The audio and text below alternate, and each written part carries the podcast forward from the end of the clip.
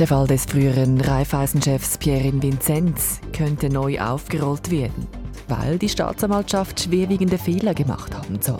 Wir fragen nach, wie so etwas passieren kann. Und die Ukraine gerät zunehmend unter Druck im Krieg gegen Russland. Im Schwarzen Meer aber sieht es anders aus. Da ist das ukrainische Militär dem russischen überlegen. Das zwei der Themen gleich im 4x4. Am Mikrofon begleitet sie Romana Kaiser. Zurück auf Feld 1. Das heißt es möglicherweise für die Zürcher Staatsanwaltschaft im Fall Pierre Vinzenz. Sie hat den ehemaligen Raiffeisenchef eigentlich zu einer Gefängnisstrafe von drei Jahren und neun Monaten verurteilt. Wegen Betrugs und mehrfacher Veruntreuung. Aber das Zürcher Obergericht hat dieses erstinstanzliche Urteil gegen Vinzenz jetzt aufgehoben, wegen Zitat schwerwiegender Verfahrensfehler. Die Zürcher Staatsanwaltschaft will gegen diesen Entscheid eine Beschwerde einreichen beim Bundesgericht.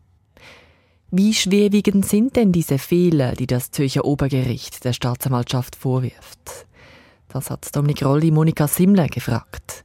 Sie ist Assistenzprofessorin für Strafrecht an der Universität St. Gallen. Was das Obergericht rügt in diesem Fall, nämlich dass die Anklageschrift nicht es ermöglicht hat, den Beschuldigten wirklich sich wirksam zu verteidigen, weil sie zu ausschweifend war.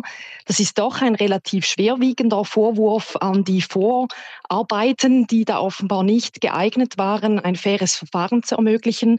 Also es ist schon unüblich in diesem Ausmaß, dass es vor zweiter Instanz erst zu solchen Rügen kommt. Also das Bundesgericht wird jetzt noch darüber befinden müssen, aber es sind doch relativ schwerwiegende Verfahrensmängel, die hier im Raum stehen. Und weshalb ist das problematisch, wenn die Anklageschrift in dem Sinne zu detailliert verfasst ist? Die Anklageschrift, da erhebt die Staatsanwaltschaft den Vorwurf und die Beschuldigten haben nachher die Möglichkeit, sich gestützt darauf zu verteidigen, diese Vorwürfe auszuräumen. Wenn diese Anklageschrift so verfasst ist, dass ich gar nicht genau weiß, was wird mir denn jetzt wirklich vorgeworfen, dann erschwert das schwer meine Verteidigung. Dann habe ich nicht die Möglichkeit zu wissen, auf was muss ich hier eingehen vor Gericht. Und das sagt man, das sei nicht zulässig. Man müsse wirklich aus dieser Schrift erkennen, um was es geht. Jetzt der zweite Vorwurf, der war ja, dass die Anklageschrift für einen französischsprachigen Angeklagten nicht übersetzt wurde. Der Angeklagte habe somit den Inhalt der Anklage nicht selber nachlesen können. Warum genügt es denn nicht, dass der Angeklagte von deutschsprachigen Anwälten vertreten wurde? Wir sagen, dass es wichtig ist, dass wichtige Verfahrenshandlungen, und dazu gehört sicherlich auch die Anklageschrift, in einer Sprache abgefasst ist, der der Beschuldigte auch verstehen kann. Natürlich können Anwältinnen und Anwälte übersetzen, natürlich können Anwälte auch Dolmetscher beiziehen. Trotzdem ist dieses Kerndokument, eben die Anklage selbst, muss doch für den Beschuldigten wirklich verständlich sein. Sonst kann er ja bei den Einvernahmen, den Befragungen gar nicht wirklich wissen, was ist denn der Vorwurf. Und da bin ich doch überrascht. Das ist ja auch nicht so eine große Sache, dass nicht schon die erste gerichtliche Instanz diese Übersetzung angeordnet hat. Und können Sie sich erklären, wie solche Verfahrensfehler passieren können? Insbesondere was diesen ersten Vorwurf anbelangt, es sei alles zu detailliert verfasst, zu ausschweifend. Dieser Fall ist sicher hochkomplex. Es sind sehr viele Sachverhalte, sehr komplexe Sachverhalte, sehr viele Verfahrensbeteiligte. Das ist nicht ein alltäglicher Fall und da kommt natürlich viel zusammen und deshalb ist es nicht an sich unüblich, dass vielleicht das ein oder andere nicht perfekt abläuft. Was eben, wie ich gesagt habe, unüblich ist, ist, dass das bei der ersten gerichtlichen Instanz noch überhaupt kein Thema war und jetzt bereits von schwerwiegenden Verfahrensmängeln gesprochen wird. Das hätte doch bereits die erste Instanz dann vielleicht feststellen müssen und dann hätte man ähm, weniger Leerlauf gehabt. Sie sagen es, das Bezirksgericht hätte das eigentlich schon merken müssen. Inwiefern steht jetzt auch das Bezirksgericht in der Kritik? diese Rückweisung an die Staatsanwaltschaft, wenn sie denn wirklich so klar ist, darüber wird ja jetzt das Bundesgericht noch befinden müssen, wirft auch Fragen auf in Bezug auf die erste Instanz. Wenn nämlich diese Anklageschrift so offensichtlich ungenügend war, hätte das bereits eine erste Instanz merken müssen. Andererseits ist hier noch nicht das letzte Wort gesprochen. Das Bundesgericht wird das nochmal anschauen müssen. Vielleicht ist der Fall auch nicht ganz so klar, wie das Obergericht jetzt sagt. Vinzenz und äh, seine Mitangeklagten sind jetzt nicht einfach freigesprochen worden. Der ganze Fall wird neu aufgerollt. Was heißt das für die Betroffenen? Also in der Sache ist, wie Sie sagen, noch überhaupt nichts entschieden. Also die Vorwürfe sind noch nicht ausgeräumt. Es geht jetzt einfach wieder insofern von vorne los, weil eine neue Anklageschrift verfasst werden muss. Es führt zu einer unglaublichen Verfahrensverzögerung. Solche Verfahren sind ja für alle Beteiligten auch eine Belastung. Ich denke, der Fall wird uns und die Beschuldigten noch sehr viele Jahre beschäftigen. Und das ist sicher nicht optimal. Es wäre gut gewesen, wenn hier einmal ein rechtskräftiges Urteil ergangen wäre, doch in einigermaßen nützlicher Frist. Soweit die Einschätzungen zum Fall Pierin Vinzenz von Monika Simler, Assistenzprofessorin für Strafrecht an der Uni St. Gallen. Am Samstag ist es genau zwei Jahre her, seit Russland den Angriffskrieg gegen die Ukraine gestartet hat. Und im Moment sieht die militärische Lage für die Ukraine nicht so gut aus. Expertinnen und Experten sehen das Land eher in der Rücklage. Aber die ukrainische Armee kann auch Erfolge erzielen, ist der russischen Armee gar teils überlegen. Wo das der Fall ist, das hat Tobias Bühlmann, unsere Russland-Sonderkorrespondentin Judith Huber, gefragt. Sie war eben erst in der Ukraine. Am eindeutigsten überlegen ist die Ukraine im Schwarzen Meer und erst letzte Woche versenkten ukrainische Marinedrohnen ein großes russisches Kriegsschiff.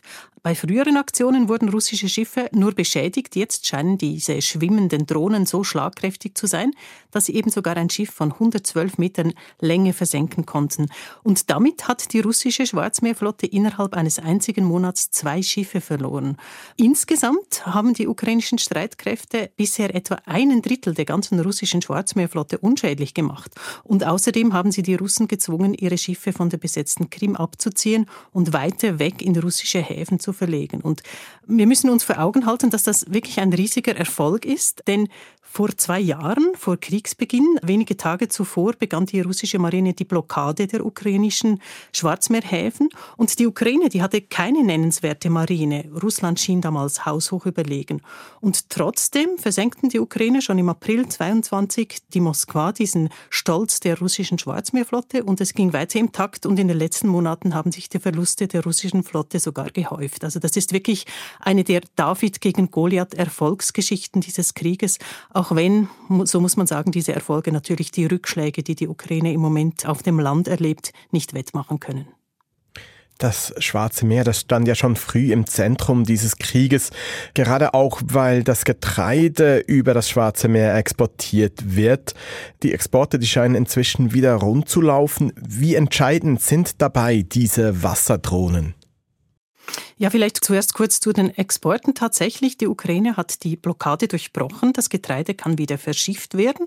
Und im Januar wurde schon fast wieder so viel exportiert wie vor dem Krieg. Also das ist ein großer Erfolg, wenn wir uns daran erinnern, wie, wie groß die Befürchtungen waren, als Russland letzten Sommer das Getreideabkommen aufkündigte. Doch die Ukraine sagten dann eben, wir exportieren trotzdem und haben es durchgezogen. Und dabei spielte der Einsatz von Drohnen, eben vor allem von Marinedrohnen, eine große Rolle aber nicht nur. Es waren auch Raketen aus westlichen Beständen, konkret britische und französische Marschflugkörper, die, die sehr wichtig waren. Und das alles ist deshalb auch wichtig zu erwähnen, weil es zeigt, dass die Ukraine eben sehr wohl Erfolge erzielen kann und dass sie mit mehr und noch besseren westlichen Waffen noch viel mehr erreichen könnte.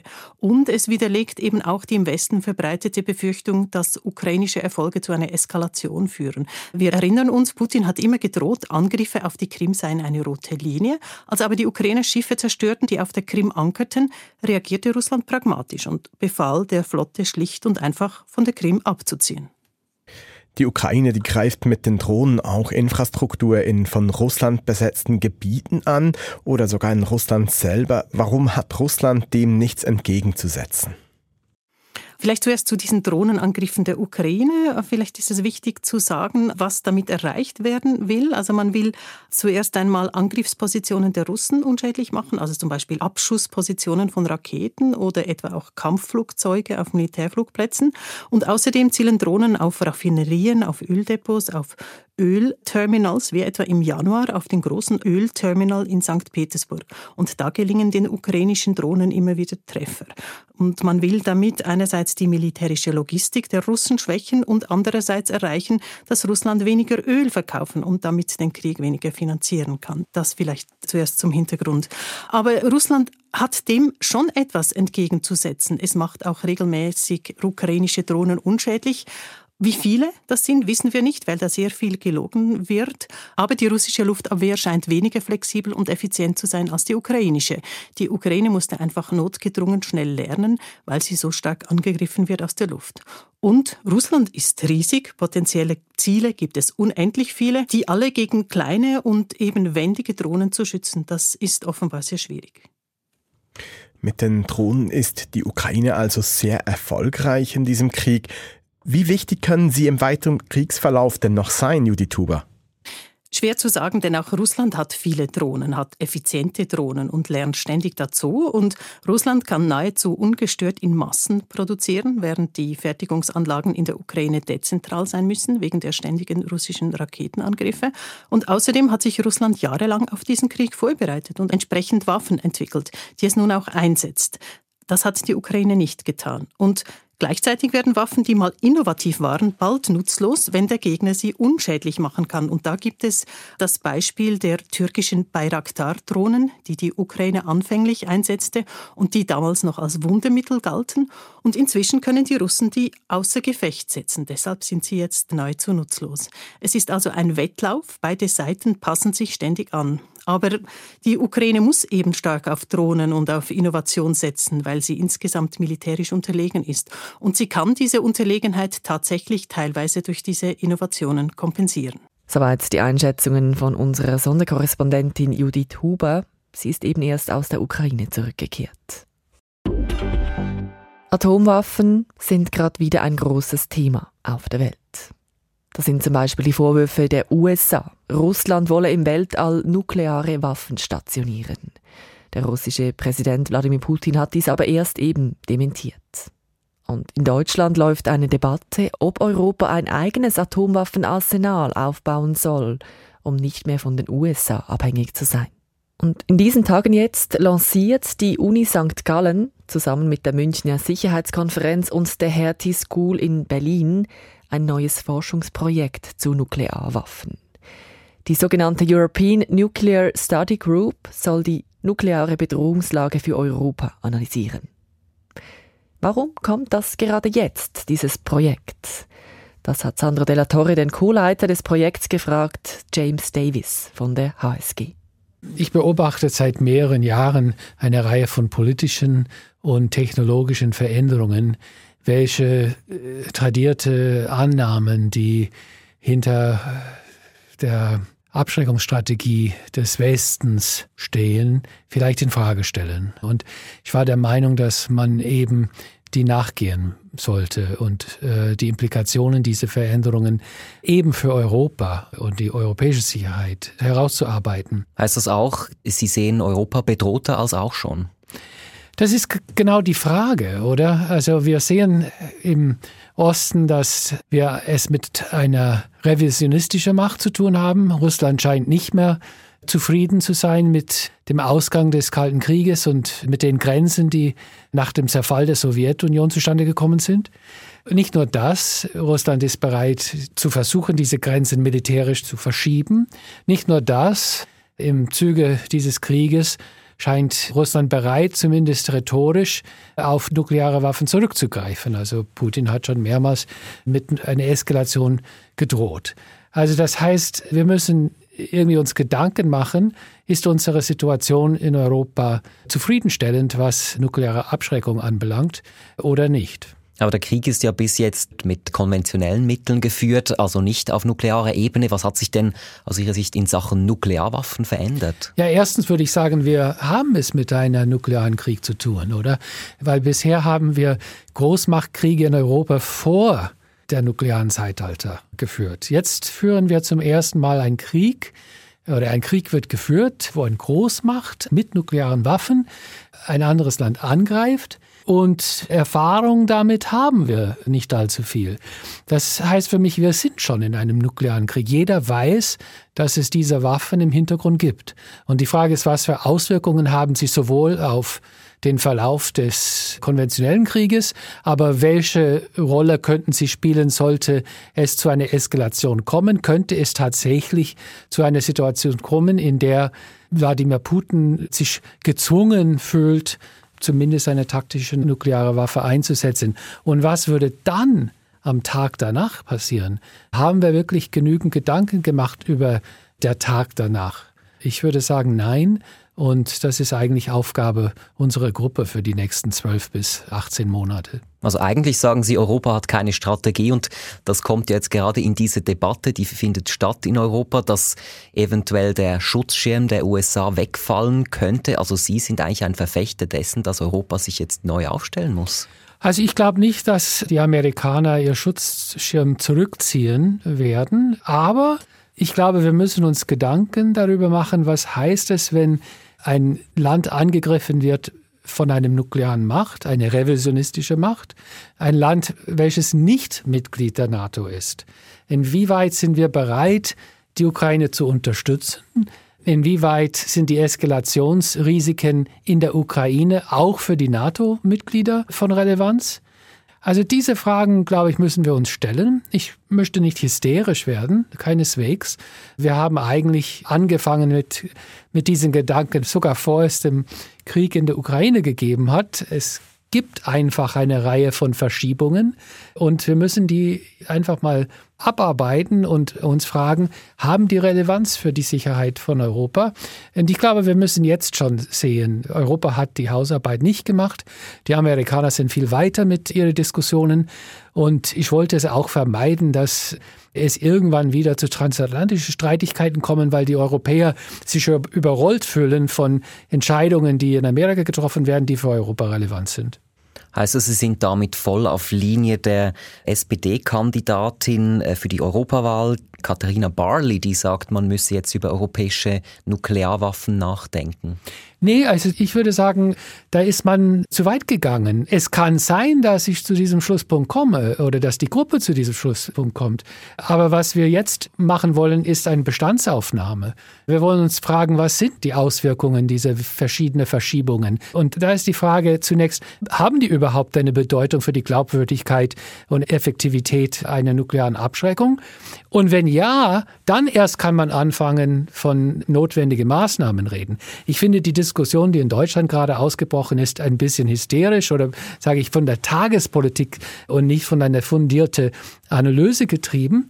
Eher wir irgendeine Alternative haben, sollen wir noch nicht einmal die Glaubwürdigkeit der Abschreckungsstrategie, welche uns über 70 Jahre Sicherheit gewährleistet hat, in Frage stellen. Das sagt James Davis von der Universität St. Gallen. Er leitet das internationale Forschungsprojekt zu Nuklearwaffen. In Spanien gibt derzeit ein Mord zu reden. An einem Küstenort im Südosten Spaniens haben letzte Woche unbekannte Täter einen Mann erschossen aus einem vorbeifahrenden Auto. Zuerst sah das nach einer Abrechnung unter Kriminellen aus. Aber jetzt ist der richtige Name des Opfers bekannt, Maxim Kusminov. Kusminov war ein russischer Militärpilot und ist letztes Jahr spektakulär zur Ukraine übergelaufen, in einem russischen Militärhelikopter. Später dann ging Kusminov nach Spanien und hat dort seither unter einem neuen Namen gelebt. Was weiß man, stand heute über die Hintergründe seiner Tötung? Das hat Dominik Rolli Julia Macher gefragt. Sie berichtet als freie Journalistin aus Spanien. Bisher weiß man relativ wenig über die Hintergründe. Die Leichname wurde in der Tiefgarage in Villajoyosa gefunden. Villajoyosa ist ein ja, eher gesichtsloser Ort an der Costa Blanca zwischen Alicante und Benidorm. Dort soll Kusminov, so berichten Anwohner, gelebt haben und wohl im Baugewerbe gearbeitet haben. Informiert wurde die Polizei, weil Anwohner Schüsse gehört haben. Und die Guardia Civil, die spanische Polizei, hat dann neben der Leiche auch Papiere gefunden, hatte damals schon Zweifel an der Echtheit der Papiere. Die wiesen den Mann als 33-jährigen Ukrainer aus.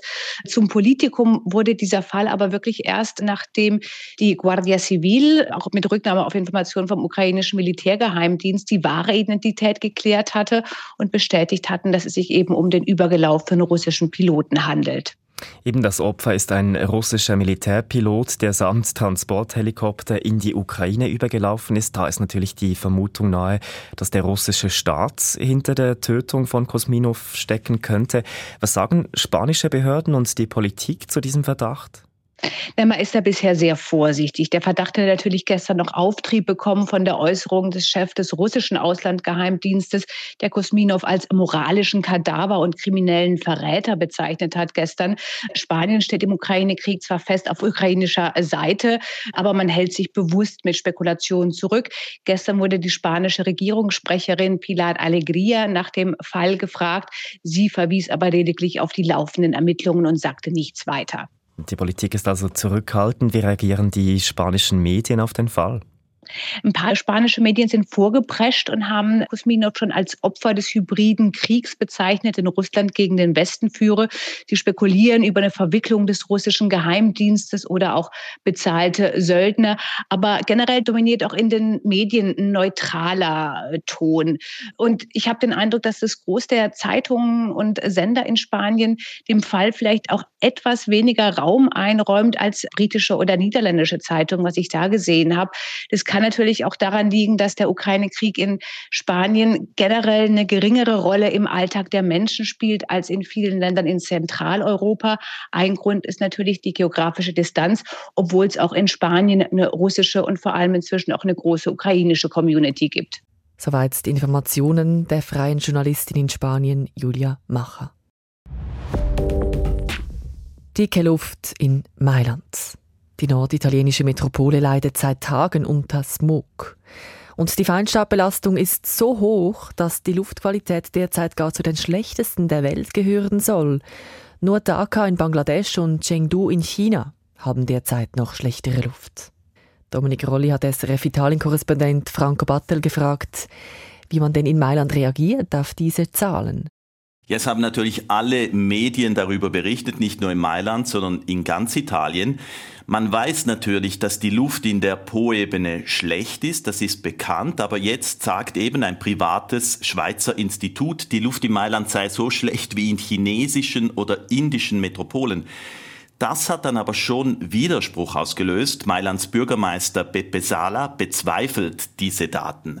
Aber klar ist, die Luft in der Po-Ebene in Mailand, die ist schlecht, sehr schlecht sogar. Der Bürgermeister widerspricht den Angaben. Dennoch hat Mailand und haben auch weitere Provinzen in der Region Maßnahmen beschlossen, um das Problem zu bekämpfen. Welche?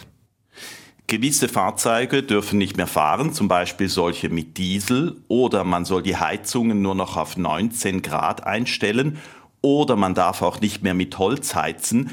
Und die Leute werden auch dazu aufgerufen, möglichst zu Hause zu bleiben. Maßnahmen übrigens, die in der Po-Ebene fast in jedem Winter ergriffen werden. Wie wirkt sich denn der Smog und jetzt auch diese Maßnahmen dagegen auf das Leben der Menschen in der Region um Mailand aus? Es gibt Studien, die besagen, dass in der Po-Ebene jedes Jahr tausende Menschen an schweren Atemwegserkrankungen sterben. Bei diesen Erkrankungen soll auch die schlechte Luftqualität, also vor allem der Feinstaub, eine große Rolle spielen. Aber welche Rolle die Luftverschmutzung dann genau spielt, vor allem auch im Einzelfall, das ist schwer nachzuweisen. Aber die Debatte darüber, die wird in Italien geführt und sie ist ein wichtiges, ein großes Thema.